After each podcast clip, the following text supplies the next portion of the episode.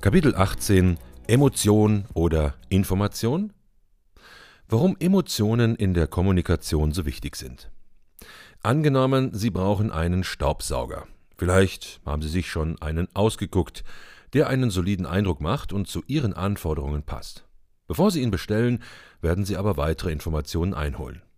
Das machen heute fast alle Käufer. Sie durchsuchen das Internet, sie vergleichen Preise, technische Daten und Lieferbedingungen und entscheiden sich in den meisten Fällen doch für das erste Angebot. Die Recherche war notwendig, um das spontane Gefühl mit objektiven Argumenten zu untermauern, denn jeder Käufer möchte Fehler vermeiden. Allerdings dauert der Entscheidungsprozess dadurch deutlich länger, als wenn dem Bauchgefühl sofort gefolgt worden wäre. Wir leben heute angeblich im Informationszeitalter, dabei waren Informationen noch nie so unwichtig wie heute. Sie werden nur als Vorwand benutzt, um emotionale Entscheidungen zu begründen. Denn täglich strömen eher zu viele als zu wenige Informationen auf die Menschen ein.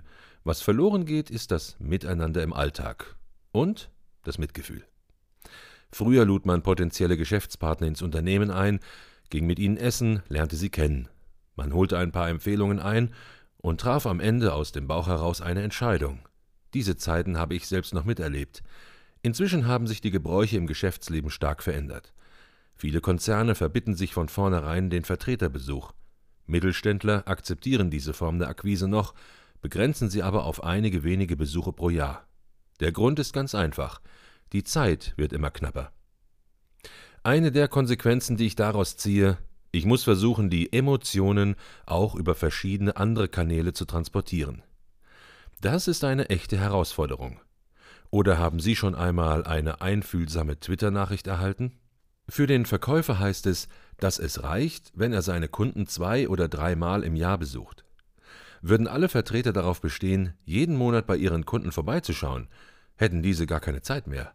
Und das wäre reichlich kontraproduktiv, denn der Kunde würde sofort auf die Informationsstrategie umschwenken. Statt sich emotional auf die Vertreter einzulassen, würde er im stillen Kämmerlein selbst nach Informationen suchen und lediglich auf deren Basis entscheiden. Und das wäre für die Vertreter ein herber Verlust. Informationen sind alles, Gefühle nichts. Wer Gefühle als Basis für Entscheidungen anführt, gilt heutzutage schnell als Weichei, Deshalb glauben immer mehr Menschen, sich nicht auf ihre Gefühle verlassen zu dürfen. Die neuen technischen Möglichkeiten machen eine Fülle an Informationen verfügbar und befördern dadurch den Trend, Informationen als Entscheidungsgrundlage zu vertrauen. Früher engagierte man den Handwerker vor Ort aufgrund seines guten Rufs. Heute beauftragt kaum jemand einen Handwerker, ohne sich mehrere Angebote einzuholen. Vertrauen oder eine jahrelange Kundenbeziehung zählen nicht. Wer sich bei der Vergabe eines Auftrags allein darauf bezieht, wird für verrückt gehalten. Wenn ein unbekannter Handwerker 20 Prozent billiger anbietet als mein angestammter Dienstleister, werde ich denken, dass mich der Handwerker vor Ort bisher über den Tisch gezogen hat, auch wenn mir der günstigere Anbieter völlig unbekannt ist. Dieses Denken setzt eine Spirale in Gang. Man beginnt sich immer mehr auf die Informationen zu verlassen und immer weniger auf seine Gefühle den Kunden emotional abholen. Wer die Preise nicht vergleicht, dem fällt es schwer, einen Auftrag zu vergeben. Das mag erschreckend klingen, birgt für Verkäufer aber auch eine Chance. Wenn er sich dieses Entscheidungsmechanismus bewusst ist, kann er seine Kunden emotional abholen, und zwar genau an dem Punkt, wo sie stehen. Eines Tages lud mich ein Kunde ein, wies auf einen Haufen Angebote auf seinem Schreibtisch und sagte Herr Nabenhauer, Sie sind leider der zweiteuerste. Warum hat er mich eingeladen? Um mir mitzuteilen, dass ich der zweitteuerste Anbieter bin? Sicher nicht. Im Grunde war der Kunde hilflos. Er wollte mit mir Geschäfte machen, sah aber keine Möglichkeit dazu, weil er Informationen eingeholt hatte, die bewiesen, dass ich ihm ungünstige Konditionen anbot. Ich wies ihn daraufhin ganz direkt auf sein widersprüchliches Verhalten hin, um ihm dies bewusst zu machen, Warum laden Sie mich dann ein? Der Kunde war in seinen Emotionen gefangen.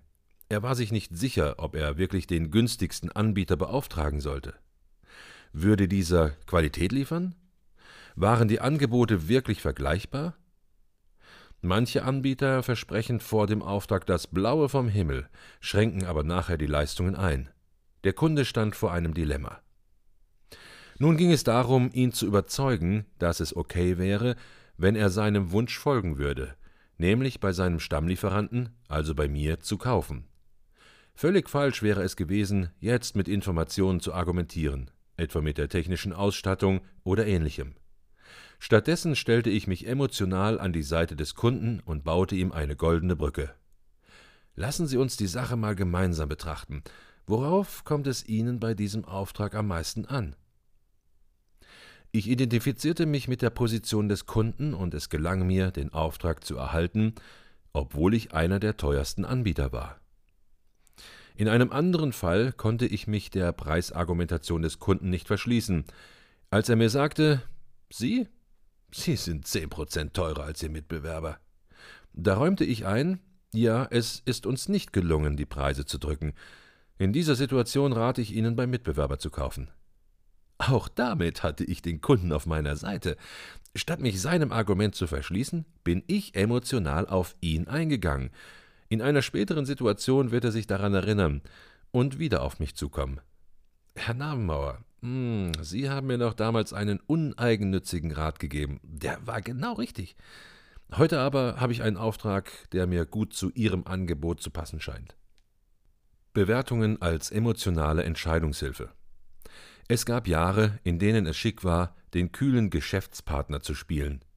Man versuchte ohne Emotionen im Geschäftsleben auszukommen, bis man merkte, dass man damit nicht glücklich wurde. Heute ist die Bedeutung persönlicher Kontakte und der Emotionen, die damit verbunden sind, so groß wie eh und je.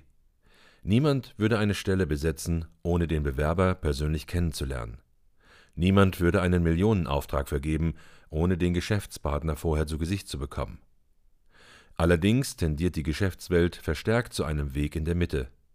Man weiß, an wen man einen Auftrag vergeben möchte, holt aber dennoch Vergleichsangebote ein. Das Pendel wird vermutlich in beide Richtungen noch einmal stark ausschlagen, ein Teil der Marktteilnehmer werden in den optimierten Suchmaschinen der Zukunft noch mehr Informationen einholen. Ein anderer Teil wird sich in Zeiten der Globalisierung, in der weltweit ähnliche Produkte zu vergleichbaren Preisen und annähernd der gleichen Qualität auf dem Markt sind, bei seinen Entscheidungen auf die Emotionen stützen. Dabei geht es meist um ganz banale Entscheidungen. Ich zum Beispiel weiß nicht, welches Gerät für mich am besten wäre, ein BlackBerry, ein iPod oder ein anderer mobiler Computer. Wenn mir aber ein Bekannter sagt, so wie ich deine Gewohnheiten kenne, würde ich dir dieses Gerät empfehlen, wäre für mich die Entscheidung schon gefallen.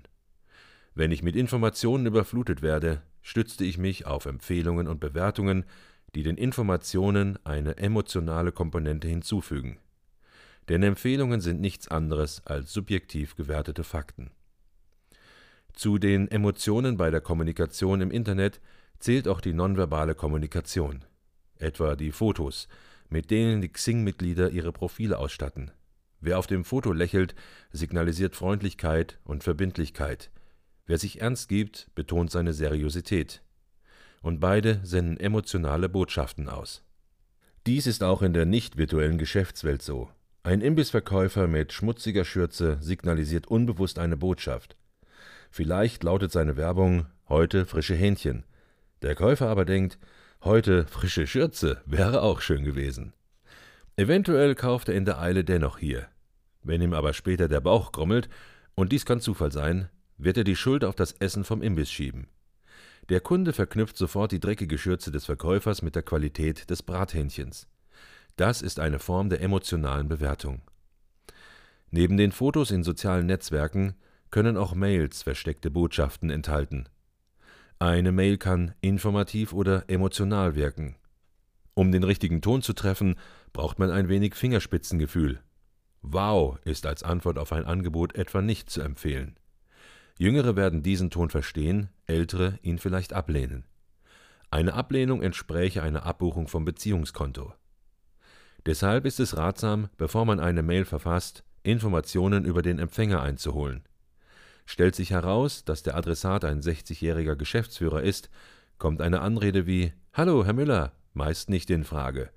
Und aus dem Wow wird dann ein Vielen Dank, ich habe Ihr Angebot gerne gelesen und es hat mir sehr gut gefallen. Dafür muss man Herrn Müller nicht persönlich kennen. Ohne ihn je gesehen zu haben, entwickelt jeder, der recherchiert, eine bestimmte Vorstellung vom Geschäftspartner. Und diese Vorstellung wird meistens nicht allzu fern der Wirklichkeit sein.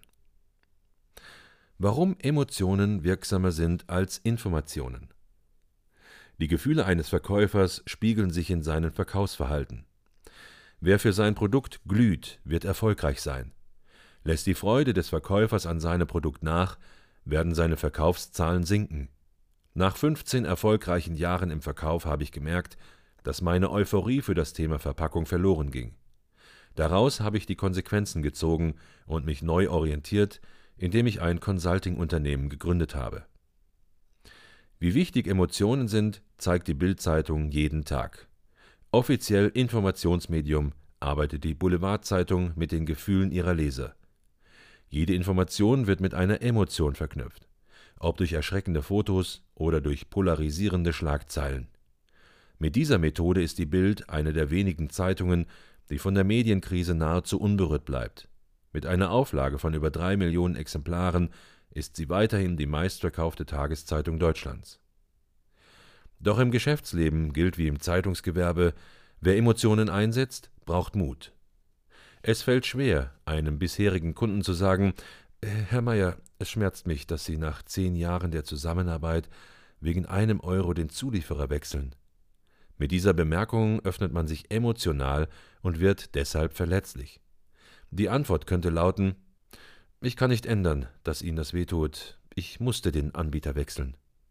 Aber die Erfahrung zeigt, dass der andere in der Regel reagiert, indem er sich seinerseits emotional öffnet.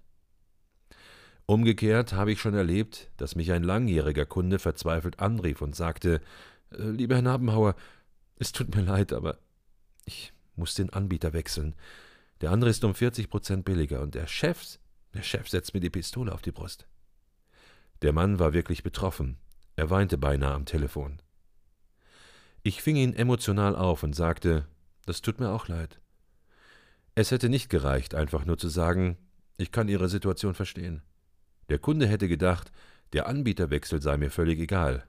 Eine emotionale Handlung erfordert eine emotionale Reaktion. Denn nur eine emotionale Reaktion zeigt Verbundenheit, und dies ist die Basis für gute Geschäftsbeziehungen.